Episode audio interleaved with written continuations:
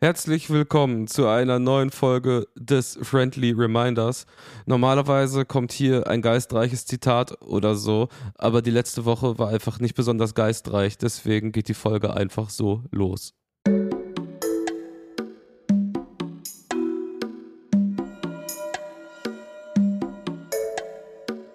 Friendly Reminder mit Carla Kaspari und Kurt Prödel.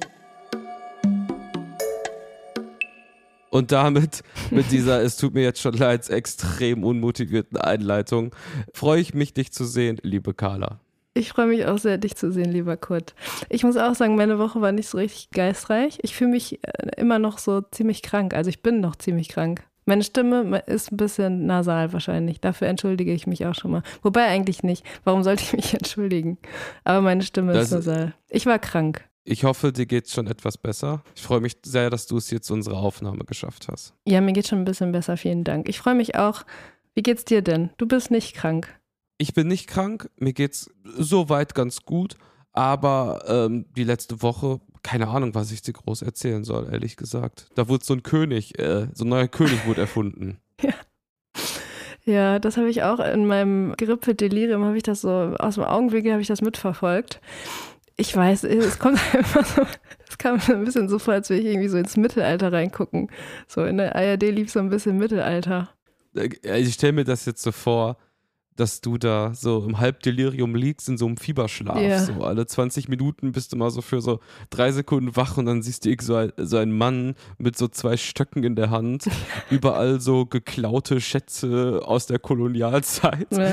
Und dann wird so dieser neue Mann da gekürt und diese ganze Show ist dann so mit wahrscheinlich unfassbar viel Geld eingekauft, dass es auf unserem öffentlich-rechtlichen Fernsehen läuft. Also ist schon ein Fiebertraum, oder? Ja, ist ein kompletter Fiebertraum. Also es war so ein doppelter Fiebertraum dann einfach, den ich hatte. Und ich fand auch so nervig, dass es dann alles auch quasi zeitgleich auf Social Media natürlich ausgespielt wurde und direkt vermiemt wurde. Also irgendwelche Bilder, die dann da so, die es gab, er mit diesen zwei Stöcken, von denen ich Real Talk gar keine Ahnung habe, was sie eigentlich bedeuten, was er mit diesen zwei Stöcken genau will. Aber die waren dann auch so direkt in irgendwelchen Stories mit irgendwelchen so, ich sag mal so semi-lustigen Beschriftung und ich weiß nicht. Ich fand es irgendwie ein bisschen überflüssig alles.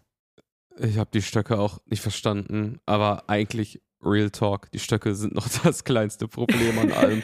Soll der Mann da seine Stöcke haben? Der hat, ganz ehrlich, der sah auf den Fotos auch nicht so aus, als hätte der sonderlich Bock da drauf. Ja. Und auch die Memes, die ich dazu in meinen Timelines gesehen habe, ganz ehrlich, die waren auch so mittelmotiviert. Ja. Also das irgendwie ja, ich fand auch, also, ich meine, was soll man jetzt auch noch groß dazu sagen, ne? Also der, der, führt da jetzt einfach so eine Tradition weiter, die niemand, der einigermaßen so einen Fuß in der modernen Welt hat, nachvollziehen kann. Also, und der ist auch so, also jetzt no offense, ne? Aber ich finde ihn auch extrem uncharismatisch. Einfach so als Typ. Ja. Und er tritt in die ja. Fußstapfen von dieser Frau. Ich meine, die auch ein, ein fragwürdiges Konzept natürlich weitergetragen hat, aber die at least mega sympathisch und süß war und süß aussah. Und er ist einfach nur so ein, er ist nur so ein Mann. Ja, voll. Mega undankbar eigentlich, da so jetzt der, der Königmann zu werden, ja. wenn du so eine Vorgängerin hattest, die, ja, wie du sagst, schon so den gewissen Swag auch hatte. Es erinnert mich ehrlich gesagt ein bisschen an die Olaf Scholz-Angela Merkel-Nummer. Es ist so ein bisschen so eine ja. ähnliche Dynamik. Er kann eigentlich überhaupt nicht mithalten. Pattern. Das ist voll das Pattern. Oder? Ja. Und jetzt checkt man erst, wie, wie geil das eigentlich alles noch war vor ein paar Jahren. Ja. Naja, was auf jeden Fall auch geil ist, ist, dass wir jetzt hier wieder einen Podcast aufnehmen und die Friendlies haben nicht ganz so viele Fragen gestellt wie sonst.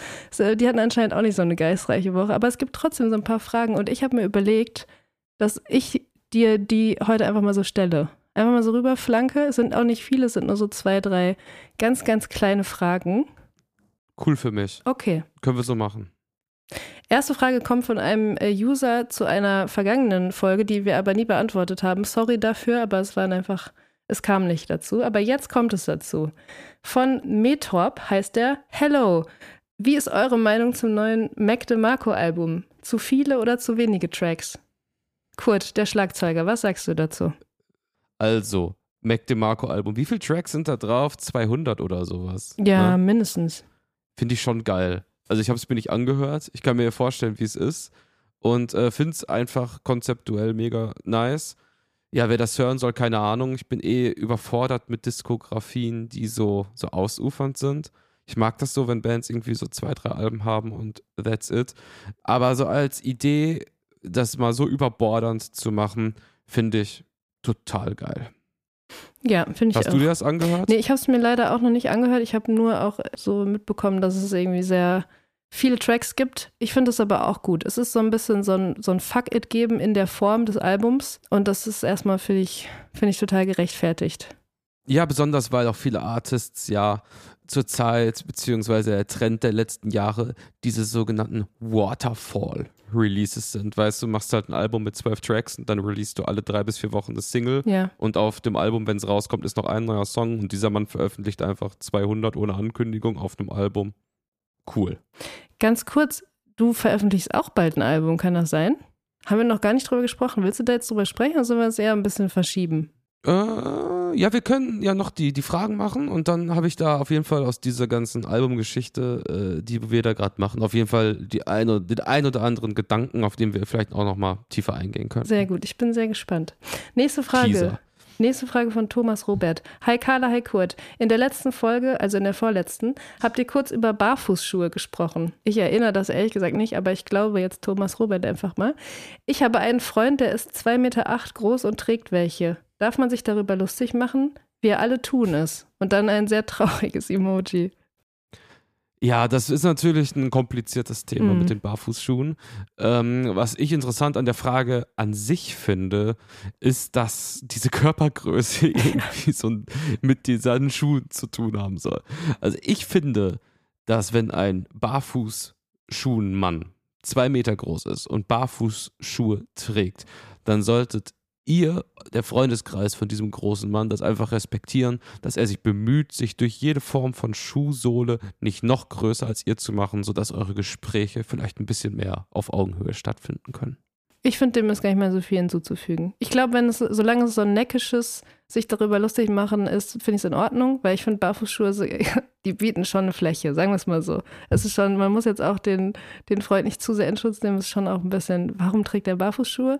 Aber hey, wenn es seine Entscheidung ist und es nur so ein bisschen so, so ein Aufziehen ist, was eigentlich so das Freundschaftsband noch ein bisschen stärkt, dann finde ich es in Ordnung. Aber wenn es so in Richtung Mobbing geht oder so, Thomas Robert auf gar keinen Fall. Da hört der Spaß auf. Ja, aber man muss aber auch äh, nochmal dazu sagen, im Endeffekt, so, niemand trägt zufällig Barfußschuhe. Jeder weiß ganz genau, was er da macht, wenn er die anzieht. So, von daher, fair enough. Fair enough. Die letzte Frage aus dieser Friendlies Fragerunde lautet folgendermaßen. Sie kommt vom Bierlein. Meinung zu Männern, die sich ihre Fingernägel ausschließlich schwarz lackieren. Da bin ich sehr gespannt. Gute Frage. Was sagst Oh. du dazu, lieber Kurt? Also, wie ein anderer Mann sich die Fingernägel lackiert, ist jetzt nicht so relevant für mich, aber ich finde es tatsächlich auffällig, weil ich gestern beim Sport jemanden gesehen hatte, ein Dude, ähm, der auch sie schwarz lackiert hatte. Ich weiß nicht, ist das so ein Pattern so, dass Typen das machen und das ist immer schwarz? Erkennst du das, Carla? Mm, Also das mit dem Schwarz habe ich jetzt ehrlich gesagt noch nicht erkannt. Das kenne ich eher aus so Subkulturen von früher, dass man irgendwie so, wenn man, wenn Leute so Gothic waren oder so, ich weiß gar nicht, ob es das überhaupt noch gibt, aber früher, die hatten dann immer so schwarze, auch mal so Emo-Boys hatten auch mal schwarze Fingernägel. Aber ich, so jetzt aktuell habe ich das noch nicht erkannt oder beobachtet. Soll im Endeffekt jeder machen, wo er Bock drauf hat. Ja, finde ich auch. Also, ähm, let's go. Fingernägel. Ich muss sagen, ich habe manchmal so ein bisschen, also wenn so, wenn ich so mitbekomme, dass so, so linke Dudes sich so Fingernägel lackieren, ich finde das an sich super, ne? Ich finde das auch sympathisch, ich habe auch überhaupt nichts gegen. Nur mich überkommt manchmal so ein leichter Neid, weil ich immer denke so, okay, ihr könnt euch jetzt einfach so einen Fingernagel irgendwie so rosa lackieren und setzt damit direkt ein politisches Statement im Sinne von, wir sind gegen, wir sind gegen Anpassung und, und irgendwie also, ne, wir sind alternativ und progressiv eingestellt. Und ich, stell mal vor, ich lackiere mir jetzt so einen Daumennagel pink, es juckt. Es juckt einfach komplett. Also ich muss mich schon mehr anstrengen, um meine, ich sag mal, politische Agenda in irgendeiner Form raushängen zu lassen. Die können sich einfach so einen Fingernagel lackieren. Das ist so ein bisschen noch meine, Ja. meine Meinung dazu. Ey, stimmt absolut. Das ist wirklich so. Es ist so low-key. Es ist komplett Das low-key. ist so, das ist so das Level so, naja, ich helfe auch im Haushalt zu Hause mit. So, das ist mein feministischer Akt. Ja, also es gibt Männer, jetzt mal Real Talk, Carla, das siehst du auf deinen Social Media Plattformen, da gibt es Männer, die wirklich so unendlich low-key irgendwas machen, aber es bleibt definitiv nicht unprotokolliert. Ja, voll. Und dann ist man direkt der große, der große Feminist, wenn man auch mal die, die Windeln wechselt. Ich, ähm, ja, das ist, ist krass. Ja. Das ist eine Story wert. Ja. Hast du schon mal Fingernägel überhaupt so gemacht? Das ist doch gar nicht dein Style, oder? Ähm, doch, aber ich mache das so, dass es nicht auffällt. Also ich habe immer sehr, ah. sehr ge gepflegte Nägel, also nicht immer, aber wow. die meiste Zeit über. Nur ich mache das nicht, ich arbeite nicht so viel mit Farbe und ich ja. muss auch sagen, dass ich wirklich, also dass Farbe das höchste der Gefühle ist bei mir. Also es gibt ja Leute, die so mit Gel und sowas alles arbeiten und irgendwelche Mustern und so und das so richtig krass machen und können und so, da bin ich raus. Das ist mir mhm. zu viel Zeitaufwand für totes Horn. Okay, ist eine Ansage, kann man nicht mehr zu sagen.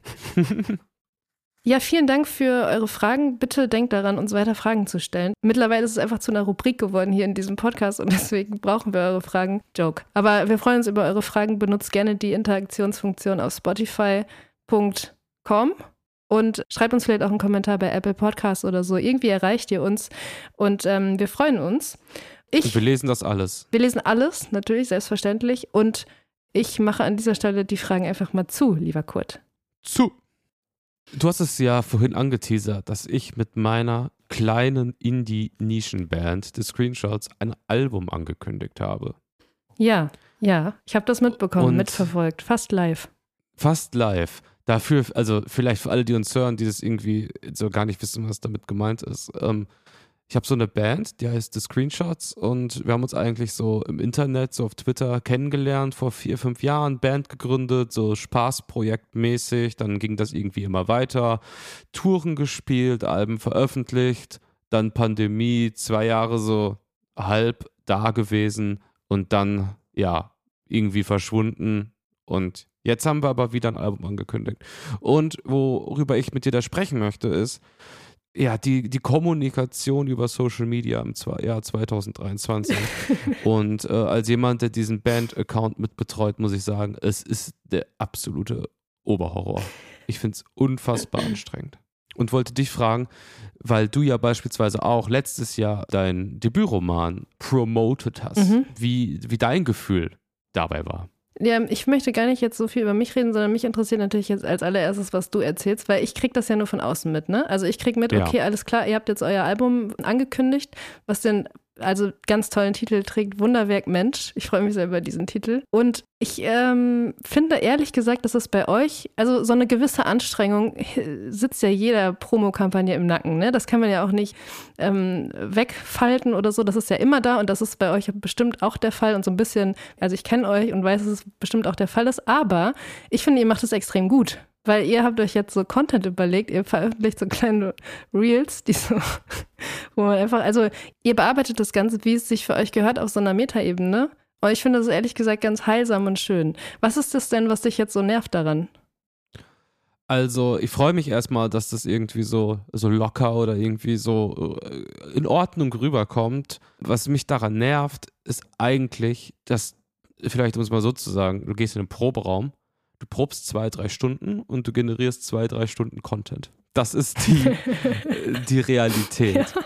Und das ist wirklich, das ist total crazy, weil du selber möchtest ja, dass die Leute, die dir folgen, überhaupt die Sachen sehen. Es geht ja gar nicht uns darum, neues Publikum jetzt erstmal zu gewinnen. Es geht darum, was könnten wir Instagram bieten, dass die Leute, die uns jetzt seit fünf Jahren oder so folgen, überhaupt das vorgeschlagen kriegen, yeah. was wir machen. Dass es überhaupt als kleiner Punkt da oben als Story landet oder im Feed als Beitrag.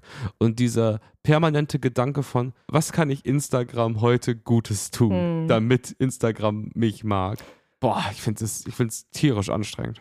Ja, das kann ich sehr, sehr gut nachvollziehen. Bei mir war es auch ähnlich letztes Jahr. Also irgendwie lässt man sich dann darauf ein, weil es geht ja einfach nicht mehr ohne. Also ihr könnt jetzt nicht als Band entscheiden, so wir machen jetzt keine Promo für dieses Album, weil dann existiert es quasi nicht so, ne? Also es existiert ja, ich habe auch manchmal das Gefühl, dass die ganzen Promokampagnen mittlerweile größer sind oft als die als die Produkte oder die, die Werke an sich Ja, ich weiß nicht. Also wir haben auch schon viel über diese ganzen Dynamiken und Social Media und sowas geredet. Ich, ich weiß auch nicht, wie man damit umgehen soll. Man muss halt leider mitspielen und das irgendwie versuchen für sich zu nutzen. Aber das ist ein ultra nervt und man gar keinen Bock darauf hat, wenn man irgendwie im Proberaum ist und vielleicht eigentlich proben will, aber dann irgendwelche lustigen Comedy-Reels für Instagram drehen muss. Das kann ich sehr gut nachvollziehen. Ja, es ist halt dieses, dieses mächtige Wort vom der Algorithmus. Ja. Das ist ja was, was man in den Timelines oft irgendwie so sieht. Also ganz ehrlich, wenn jemand ein Selfie von sich postet in die Story und zwei Stunden später kommt dann der Link zur Vorbestellung von einem Musikalbum, von einem Buch, von einem Beitrag, wo die Person mitgewirkt hat oder so. Das ist halt so selbstverständlich geworden. Aber jetzt so zehn Jahre zurückgeblickt, man wird sehen, wie man so sich so krass so einem mysteriösen Entscheider so einem Algorithmus so unterordnet Ja. und für den arbeitet, der einem sagt so, hey, du da, du zeigst mir jetzt dein Gesicht. Das mögen die Leute. Und dann zeige ich dein Buch, dein Album 10% mehr. Mhm. Und dann gucken wir mal, ob du weitermachst. Ob du das jetzt auch täglich machst. Weil ich brauche dich jeden Tag. Oder am besten dreimal am Tag so. Und das ist halt crazy. Das ist so krass, wie normal das auch geworden ist. Kennst du diesen, diesen Begriff von Algo-Speak? Habe ich mal gehört, aber was, was impliziert der genau? Algo-Speak, das ist der Begriff für algorithmusfreundliche Sprache, sage ich es mal. Es hat in der Ah. Corona-Pandemie angefangen, wo das Wort Corona auf TikTok ist ja ein chinesisches Unternehmen, Mhm. dieses Wort zensiert worden ist und dann Leute angefangen haben, Coroni oder Corono oder was Ach, weiß ich oder Roni. Ah. und so zu sagen. Okay. Deswegen sind auch Leute, die auch teilweise aktivistisch unterwegs sind, die politisch unterwegs sind, die sagen halt manche Wörter nicht. Die sagen dann nicht Marihuana, die sagen Weed mit 3-Euro-Zeichen. Ja. Die sagen nicht Sex, die sagen Sex mit Doppel-G. Die sagen. Oder mit Euro, ne? Also Ja. mit, mit, oder mit Euro, genau. Ja. Mit so, also völlig normale Themen oder auch der, der, der Krieg in der Ukraine, da nutzen die Leute eigentlich oft, um darauf hinzuweisen, halt das Sonnenblumen-Emoji. Einfach um dem Algorithmus zu gefallen. Das heißt, es gibt so eine eigentlich von den meisten Usern, die, ich sag mal, denen Reichweite so wichtig ist, die Angst haben, geshadowbanned zu werden, die passen halt sehr auf, was sie da sagen und dass sie die korrekten Wörter benutzen. Und ich habe echt jetzt so mit dieser Probo-Kampagne im Nacken und das alles mal zu sehen, ey, das ist so dystopisch. Mhm. Oder stelle ich mich an und bin einfach nur schwach? Nee, ich finde, dass du hast es so super zusammengetragen und ich finde, ich äh, also unterstütze dich da in jedem Punkt. Ich finde auch, dass man einfach, also man ist nichts anderes mehr als ein Sklave von diesem, von diesem fucking Algorithmus so. Und ich finde das auch, also gerade mit diesen Selfies, man sieht das so richtig, dass Leute jetzt einfach so ohne Metaebene so ein Selfie in ihre Story ballern. So vor, ich sag mal, vor einem Jahr war das noch so, dass sie so ein Selfie gemacht haben und dann haben sie noch darüber geschrieben, so für, für den Algorithmus oder so und haben das noch so haha Ja. so. Und mittlerweile ist es einfach so, ja, okay, der Algorithmus hat natürlich die Macht. Das ist wie so ein Check-in. ja, genau. Das ist so, so wie als wenn man seine Mitgliedskarte zeigt. So, yo, hier bin, Hier bin ich. ich. Und dann, äh, dann kannst du bitte, lieber Algorithmus, das zeigen. Oh, es ist so traurig und gleichzeitig so funny. Ich weiß auch ehrlich Es gesagt nicht, ich war jetzt, wie gesagt, ne, ich lag eine Woche zu Hause rum, ne? Und ich war viel im Internet und ich habe mich echt, ich habe, was ich alles gesehen habe. Ich dachte mehrmals am Tag so, wie lange halte ich das noch aus? Ich halte das nicht Wir mehr sind lange komplett aus. verloren. Ich, ich, es ist wirklich so. Ich halte das Es ist nicht wirklich mehr so. lange aus. Ich sag mal wirklich, wenn ich da so beruflich nicht so ein bisschen von abhängig wäre, genauso wie du mit deiner Band ja auch, ich wäre da nicht mehr. Ich wäre an diesen ganzen Orten nicht mehr. Ich wäre vielleicht noch bei Mastodon und würde da so irgend so eine weirde Scheiße reinschreiben, einfach um mein Gemüt ein bisschen zu erleichtern und Spaß zu haben. Aber das war's. So, ich würde nicht irgendwelche Mhm. Fuck-Selfies in irgendeine Story ballern, damit mich der Algorithmus pusht und meine Inhalte anzeigt. Das ist so ein Abfuck eigentlich. Also für Leute, die jetzt beispielsweise nicht wie du und ich angewiesen darauf sind, dass man irgendwie das, was man herstellt, dass das sichtbar ist, muss man vielleicht sagen, dass der Algorithmus natürlich anhand deines Nutzungsverhaltens dich in den Timelines der anderen darstellt. Also wenn dir 500 Leute folgen und du vielleicht äh, dich so verhältst, wie es dem Algorithmus extrem gut gefällt, also du benutzt keine Wörter, die ähm, dem Algorithmus gerade nicht passen, du generierst Content, du bist viel in der App unterwegs, hast du da irgendwie so einen grünen Balken und dann wird dein Zeug auch vielen Leuten vorgestellt und gezeigt. Wenn es aber anders ist, kann es sein, dass dir, keine Ahnung, 5000 Leute folgen und das wird halt 200 Leuten nur überhaupt dargestellt. So gesehen muss man erst dieses Game für sich selber knacken, Ja. wo man da halt gerade so, so steht. Und äh, Und, Ja. und es ist ja auch nochmal härter geworden. Ne? Ich weiß, ich erinnere gar nicht mehr genau, wann das jetzt genau war, aber vor so ein paar Monaten oder so hat sich der Algorithmus auf jeden Fall geändert. Und dann, dann war es auch so, dass man gemerkt hat, dass man, wenn man vorher irgendwie, also dass sich die, die ähm, Anzahl der Views zum Beispiel auf so eine Story so extrem reduziert hat, so von einem Tag auf den anderen. Und man dann eben anfangen musste, diese Selfies zu posten oder irgendwas zu posten, was dem Algorithmus gefällt. ja, also meine Lieblingsstory dazu war, ähm, ich habe vor einem Jahr oder so, war ich auf dem Golfplatz. Jo. Und ähm, ich glaube, ich habe so in Zahlen, ich habe 15.000 Followers auf Instagram, bestimmt auch extrem viele Inaktive. Da habe ich ein Video gehabt, vier Sekunden auf einer grasgrünen Wiese, wo ich einen gewaltigen Abschlag mache. Hm. Und ich weiß noch, das hat so krass performt. Es hatte irgendwie so 7000 Impressions, also irgendwie so 50 Prozent von meinen Followern. Das hatte ich noch nie. Ja. Eine Woche später poste ich irgendwie so ein, äh, so ein äh, Album, was ich veröffentliche, mit einem Link, das hatte 300 Impressions. So. Also es ist halt einfach brutal. Soll ich jetzt nur noch golfen gehen oder was?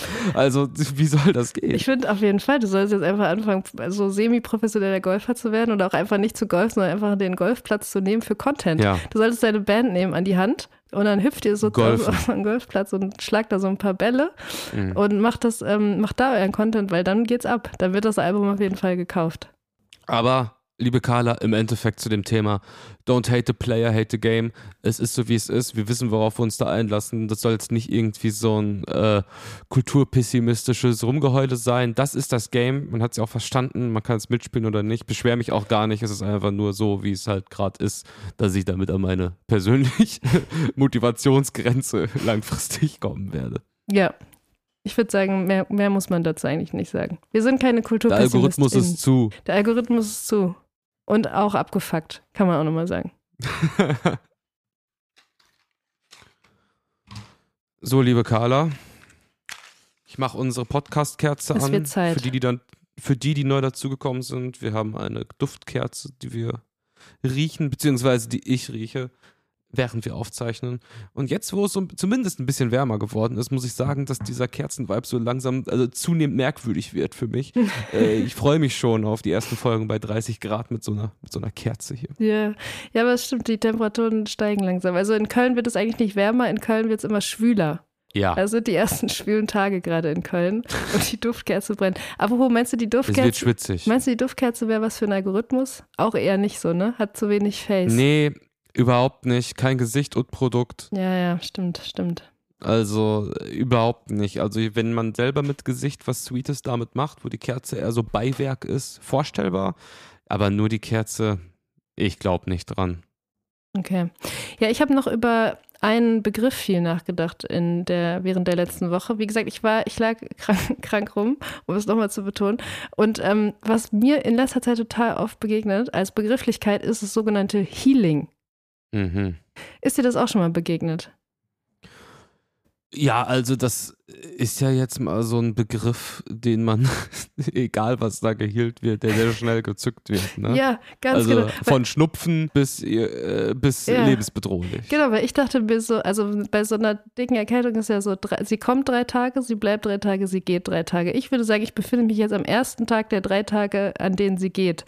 Und ich dachte heute Morgen so, okay, bin ich jetzt gerade, bin ich gerade im Healing? Boah, du bist so richtig, äh, so, wow, ich bin kein, dass, du dieses Wort so sagst, so macht mich schon fertig. Ja, es ist, weil darüber, ich habe dann wirklich viel darüber nachgedacht, weil was, es ist ja erstmal, also für alle, die diesen Begriff noch nicht gehört haben, es ist ein, ich würde sagen, im weitesten Sinne spiritueller Begriff und es umschreibt so ein bisschen, ja, so sich mit sich selbst zu beschäftigen ähm, und vielleicht, also was, was oft genannt wird, und das ist auch ein Satz, bei dem ich regelmäßig zusammenzucke, aber es wird oft gesagt so, dass man sein inneres Kind heilen soll.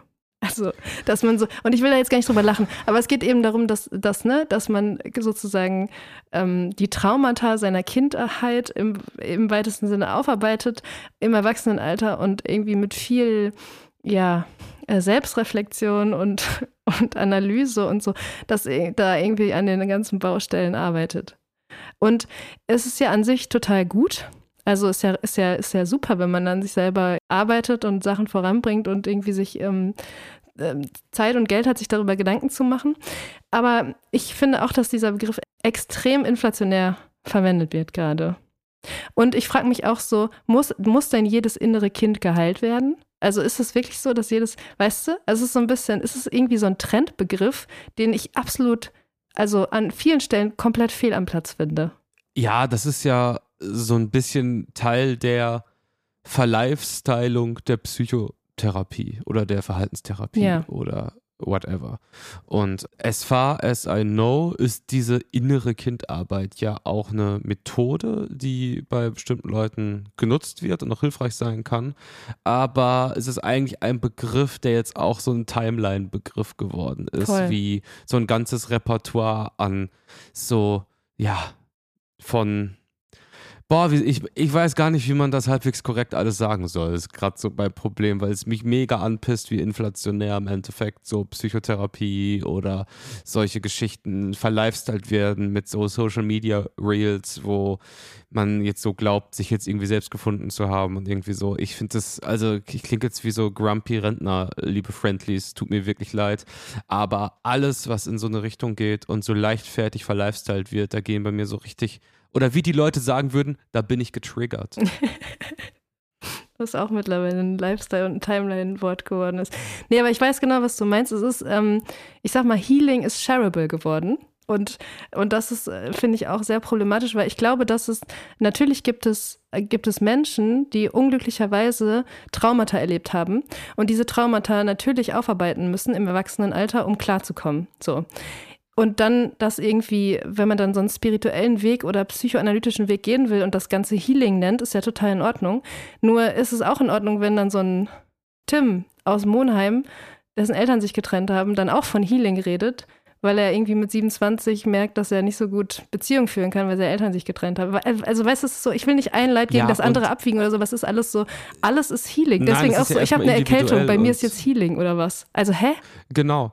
Und ich finde, das Problem an diesem Begriff im Allgemeinen ist, dass er so suggeriert, dass es so einen natürlich magischen Prozess mit deinem Körper und der Erde und dem Universum irgendwie gibt. Ja. Während eine normale Psychotherapie oder Vergleichbares einfach auch mega die harte Arbeit ist, äh, die man halt irgendwie durchmacht und gar nicht so mega viel damit zu tun hat, mit irgendwas Magischem, was passiert, was jetzt so Save the World mäßig, so ich bin jetzt irgendwie geheilt von mir selber.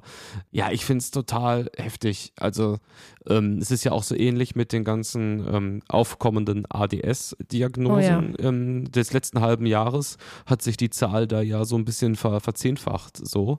Und Alle haben ADHS. Ähm, da weiß ich, ja, also jetzt ist auch voll schwierig, da jetzt so drüber zu sprechen, ohne dass man jetzt so sagt, es ist halt scheiße, die denken jetzt alle, die haben ADS oder man selber hat das oder keine Ahnung. Aber es ist halt schon so meine, die subjektive Häufung in meinem digitalen Umfeld das ist wirklich halt komisch. Also das ist dann halt auch so, ich kenne Leute, die haben das und die strugglen da so ihr Leben lang mit und ähm, haben verschiedene Konzepte über ihre Pubertät bis hin zum jungen Erwachsenenalter ausprobiert und daran gearbeitet. Und jetzt kommen Leute, die sich halt irgendwie online diagnostizieren und geile Reels über ihre neue Superpower machen. Ich krieg das nicht mehr zusammen. Ja, das gleiche, ich glaube vor so ein paar Monaten oder. Äh, sorry, Carla, ist das ganz schlimm, was ich hier gerade sage? Ist überhaupt nicht schlimm. Nee, es ist genau das. Ist ja Liebe Friendlies, mir tut es wirklich total leid. Ich bin irgendwie sehr schwach heute drauf, weshalb ich Jetzt einfach entschuldige gar nicht dich doch nicht Filter die ganze Zeit. Du hast Doch, letzte Folge hast auch schon gesagt, du bist schwach. Du bist auch nicht die ganze Zeit schwach. Du bist ein starker Typ, Kurt Brödel. Du bist ich bin schwach, weil du, du mich mit deinem Intellekt forderst. Du hast Ach, so komm. scharfe Gedanken. Ach komm. Doch. Das ist jetzt süß Doch. von dir, aber das. Und deine Stimme ist ASMR-mäßig. So, das ist ein Ohrenschmaus. Steht bei Apple Podcasts so. Ist das so? Ja. ja, aber das. Schreibt keiner zu meiner Stimme übrigens. Ich muss mal ganz egal. ehrlich sagen, meine Stimme kann nur so scheinen wegen Kurt Prödel, der mir gegenüber sitzt bei Google Meet und mich anlächelt. So viel dazu. Ja. Nee, ich finde ja. auch, also um das abzuschließen, ich, es, sind, es gibt auf jeden Fall diese Trendkrankheiten, diese Timeline-Krankheiten, wie du das eben so wunderschön formuliert hast. Und ähm, mir ist das eben jetzt mit, mit diesem Healing, ich konnte es nicht mehr hören. Und ich habe mich auch wirklich so noch abschließend vielleicht dazu dann auch so gefragt, so, wenn wir uns die ganze Zeit, also es könnte ja sein, dass da was dran ist, ne? Man kann sich ja auch einfach mal darauf einlassen, wie zum Beispiel auch auf Sternzeichen oder so und sagen, alles klar, als Kind ist es die prägendste Phase und da erlebt man Dinge und dann geht es im Erwachsenenalter darum, diese Dinge zu heilen. Aber was ist das denn für ein für eine Vorstellung? Also dann befinde ich mich ja mein ganzes Leben lang in irgendeinem Heilungsprozess. Will ich das denn überhaupt? Ich will doch irgendwann mal geheilt sein. Wann bin ich denn dann geheilt? Als Rentnerin oder was? Also es ist irgendwie so, weißt du, es ist, es, es ist, mm. es ist nichts daran so richtig geil, außer man hat wirklich ein Problem, also ein ernsthaftes Problem und ähm, eine traumatische Situation erlebt, die dann wirklich geheilt werden muss. Dann ist es irgendwie, dann hat es eine positive Konnotation. Alles andere finde ich ein bisschen, lass das doch mit dem Healing. Ja, ich finde halt, ähm, alle Leute, die ich kenne, die über Jahre irgendwie mit Sachen zu tun haben, die machen irgendwie nicht solche Reels und irgendwie so, äh, so, die machen diese ganzen Stories irgendwie nicht. Die haben, haben richtig viel Arbeit da, äh, so, um dann voranzukommen. Und deswegen, keine Ahnung, soll jeder seinen individuellen äh, Weg gehen. Ja, äh, aber, ja ich glaube, das ist auch eine total ähm, individuelle Sache, ne? Also da, wenn Leute das eher für sich behalten oder bei sich behalten wollen, dann ist es genauso okay wie jetzt eine mhm. Person, die irgendwie über über ADHS aufklären will und dann ein Buch darüber schreibt. Das muss ja beides auch irgendwie in Ordnung sein. Aber es ist eben trotzdem augenscheinlich so, so ein bisschen trendy, bestimmte Krankheiten zu haben. Und da denke ich mir auch so, boah, wenn du jetzt wirklich seit Jahren an so einer Krankheit, also wenn der Leidensdruck hoch ist, dann wirst du es, glaube ich, nicht so ausspielen für den Algorithmus, deine Krankheit. Ja, keine Ahnung. Also so eine, so eine Kondition an Social Media arbeiten, dann gibt es ja auch sehr viel positives Feedback, da ist die Empathie natürlich auch ganz groß. Ich weiß nicht. Für mich wäre es nicht gesund, glaube ich, wenn äh, ich positives Feedback darauf aufbauen würde. Und ja. Und Likes und Followerzahlen darauf. Ja. Schwierig. Was nicht so schwierig ist, was eine, was eine locker leichte Anekdote ist und uns vielleicht zu unserem oh, nächsten Thema leitet, lieber Kurt. Ich habe schon jetzt ein paar Mal in dieser Folge erwähnt, dass ich krank war. Ich sage es auch nochmal, ich, ich bin krank. Und ich habe entsprechend nicht ganz so viel erlebt jetzt, die letzten Tage. Aber ich war schon auch mal kurz draußen so. Und da ist mir eine Sache passiert, die total hängen geblieben ist. Und zwar bin ich einfach über die Straße gelaufen und mir kam so eine Mutter entgegen mit so zwei Kindern. Ähm, so ein Sohn in so einem Buggy und so eine kleine Tochter. Und ähm, ich muss ein bisschen ausholen, glaube ich. Also wir sind ja gerade in einer Lebensphase, die ich mega spannend finde, ne? Weil wir beide, wir sind junge Millennials, würde ich sagen. Und wir haben sowas wie die 90er, haben wir noch so ohne Metaebene mitbekommen, also ohne Zitat. Wir waren einfach in den 90ern, waren wir so, keine Ahnung, 6, 7, 8, 9 oder so. Und haben das alles so mitbekommen, haben diese ganzen ausgefransten Hosen und alles, also und die Hüfthosen und das, den ganzen Style haben wir einfach so so richtig miterlebt. Und mittlerweile ist es ja so, dass wir älter geworden sind und jetzt mitbekommen, dass, dass das zitiert wird. Also es ist das erste Mal, dass eine, ein Jahrzehnt, was wir live miterlebt haben, jetzt sich in so einer, auf so einer Zitatebene befindet. Und das allein finde ich schon, ich finde das so krass, wie die, die jungen Leute so rumlaufen. Man denkt so, hä, okay, das habe ich doch alles schon mal irgendwo gesehen. Naja, aber das spiegelt sich nicht nur in so Fashion und Kleidung wieder, sondern auch in Namen. Und pass auf, jetzt komme ich zurück zu der Mutter mit den beiden Kindern. Die Mutter ruft dann ihre Tochter mit dem Namen, halte ich fest, Erna. Und es war so, ich habe mich so darüber gefreut, weil ich finde es so, so mega süß. So. Aber gleichzeitig auch total irritierend, bisschen verstörend, weil ehrlich gesagt, Erna, mit Erna verbinde ich die Oma einer Kindheitsfreundin. Mhm die mir immer Jogurette geschenkt hat, weißt du? Und Geil. jetzt laufe ich über den Bürgersteig und, und es wird Erna ja. gerufen und es wird einfach so eine kleine, keine Ahnung, vier-, fünfjährige Tochter damit gemeint. Das ist selber. Das ist geil. Ja, das ist das. Das ist eigentlich ein ganz nicer Name. Ich habe auch, Kann man eigentlich nichts sagen. Habe ich auch danach gedacht. Ich bin so weitergelaufen und es, es halte wirklich noch so immer nach und ich dachte so, boah, was ist doch ein total schöner Name. Erna ist ein total solider, cooler Name. Zwei Vokale, merkt sich jeder. Man kann schön irgendwie abkürzen mit Ernie, verniedlichen ja. und so. Ist ein super Name. Ich habe auch direkt gedacht super so, Name. why not? Ja, und diese Assoziation mit alten Namen stirbt ja dann total aus. Das sind die Assoziationen, die nur wir haben. Die werden ja die die Freunde und Freundinnen von Erna nicht haben. Genau, ganz genauso wie die, wie die Snoopies an den Eastpack-Rucksäcken und die Schlaghosen, die, an ja. die wir noch die Erinnerung haben von vor 20, 30 Jahren oder so, 20 Jahre eher, ist es auch eben mit den, mit den Namen so. Und das fand ich, das ist mir das allererste Mal passiert. Und das fand ich total eindrücklich. Ist das nicht generell auch so ein, so ein Namenstrend, so auch so alte deutsche Vornamen, so, äh, so Gustav und so? Ja, ja, ich glaube, das Bei ist, Kindern zu arbeiten, oder? ich glaube schon, also das, das das ist jetzt kein Zufall gewesen oder keine Ausnahme. Ich glaube, das ist alles jetzt. Also es wird auch nicht mehr lange dauern, so, weil, weil irgendwann kommen ja dann auch die Boomer-Namen wieder, ne? Also das wird hoffentlich noch ein bisschen dauern, aber, aber irgendwann wird auch so ein Zweijähriger wieder Manfred heißen. Das kann man sich auch nicht Geil. vorstellen. Man kann sich Feiere ich komplett. ja, also liebe Friendlies, bitte bei Apple Podcast oder auch bei der Interaktionsfunktion von Spotify, haut doch mal die geilsten Kindernamen rein, wo ihr glaubt, dass die in den nächsten Jahren ihr Comeback feiern werden. Unbedingt. Also hast ja schon ein bisschen was erlebt. Also das ist schon, ist schon deep. Ja, das war aber auch wirklich, das war ein totaler Zufall. Und ich bin einmal so kurz rausgegangen, weil es ging nicht mehr anders, aber ähm, Ja. viel, viel mehr nicht. Ansonsten lag ich wirklich so rum und habe äh, hab die, die Kultserie Succession habe ich angefangen. Aber da kann man eigentlich auch nicht so viel zu sagen, weil die, das ist so old, darüber zu reden, weil alle haben sie einfach schon gesehen. Hast du sie gesehen? Nee, habe ich nicht. Okay. Interessiert es dich? Ganz ehrlich, nicht so wirklich. Okay. Ich gucke nicht so Serien. Okay. Äh, äh, außer du möchtest den Friendlies das erzählen. Ich weiß nicht, aber wenn du glaubst, dass die das eh schon gesehen haben, dann äh, Nee, ich habe also ich habe nur, äh, ich bin jetzt äh, so Mitte erster Staffel, also ich habe jetzt auch längst nicht alles gesehen. Ich habe ein paar Folgen gebraucht, um reinzukommen. Jetzt bin ich drin und ich kann verstehen, dass man das Ding durchguckt.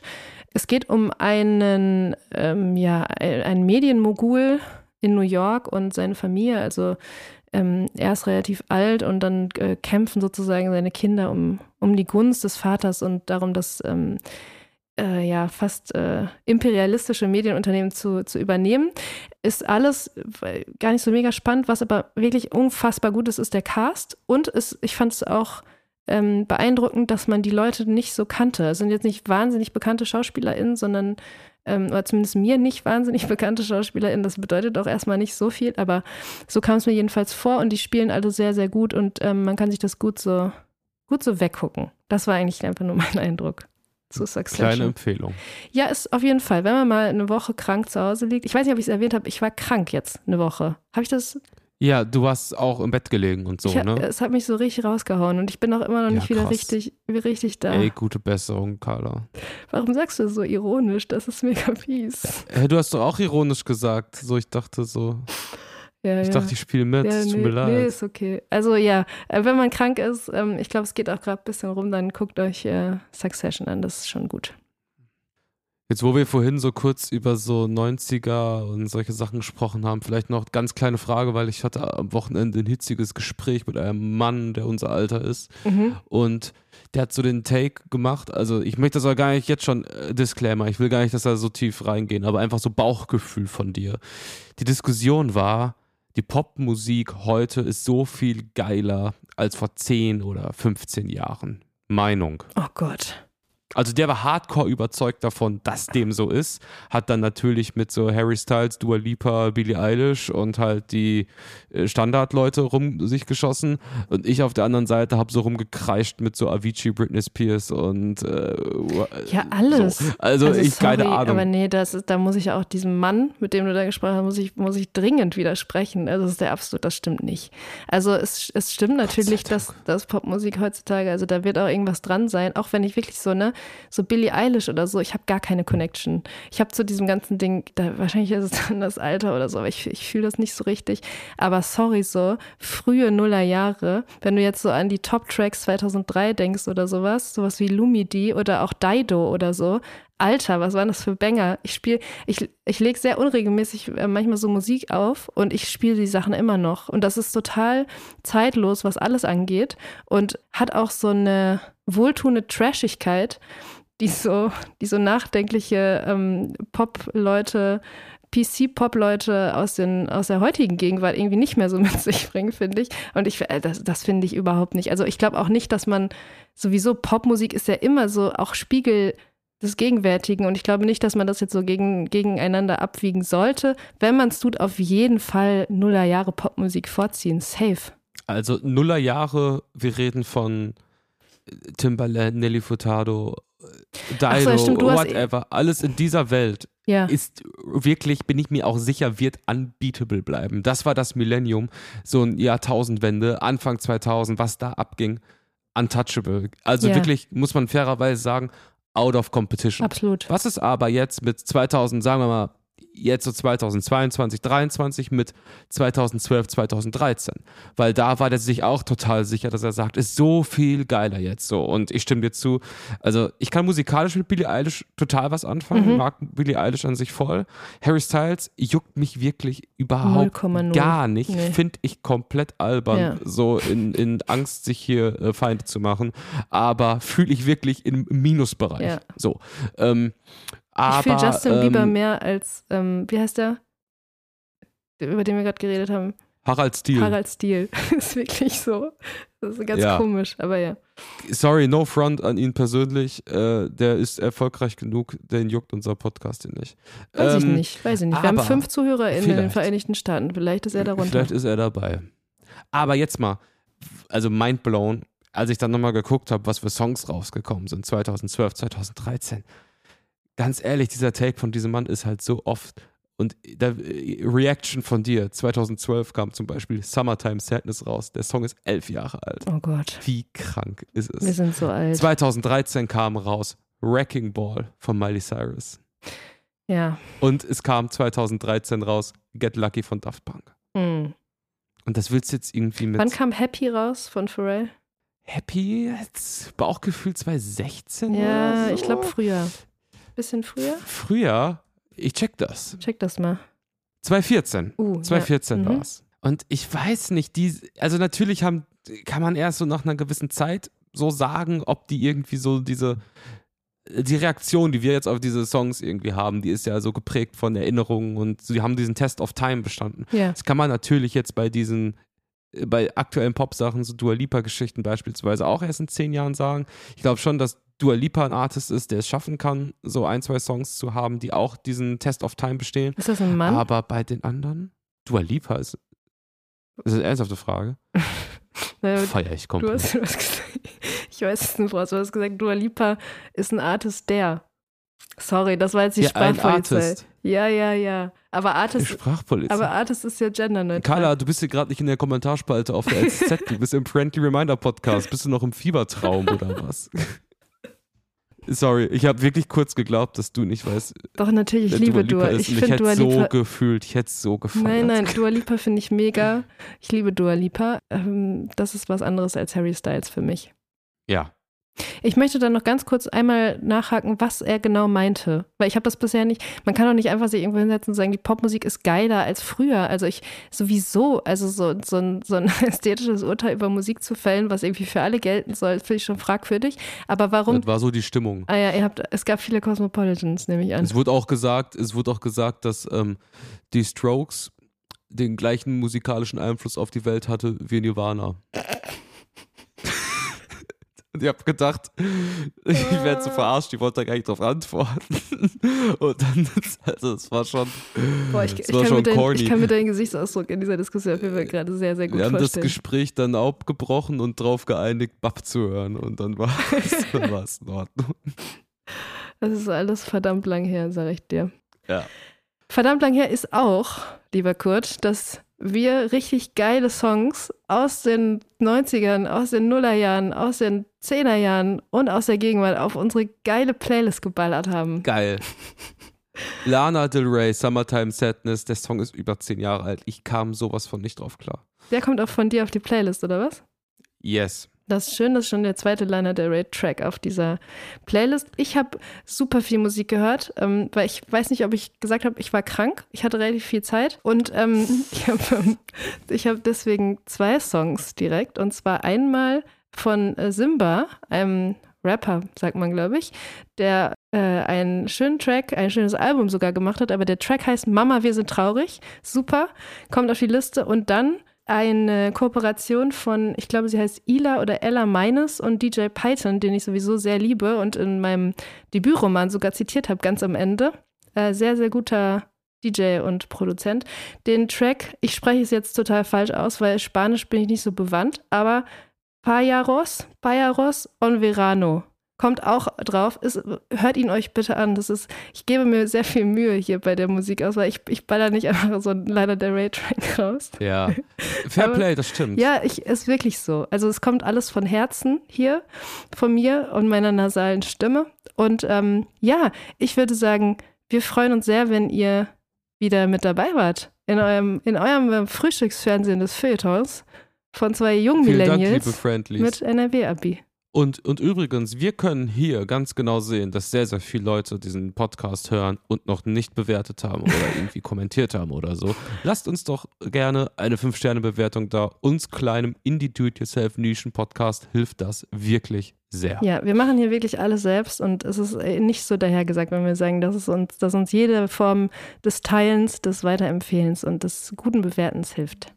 Liebe Carla, ich wünsche dir nach all diesem Talk, völlig unironisch, eine sehr gute Besserung und vielen Dank. Vielen Dank, lieber Kurt. Bis nächste Woche. Ciao. Tschüss.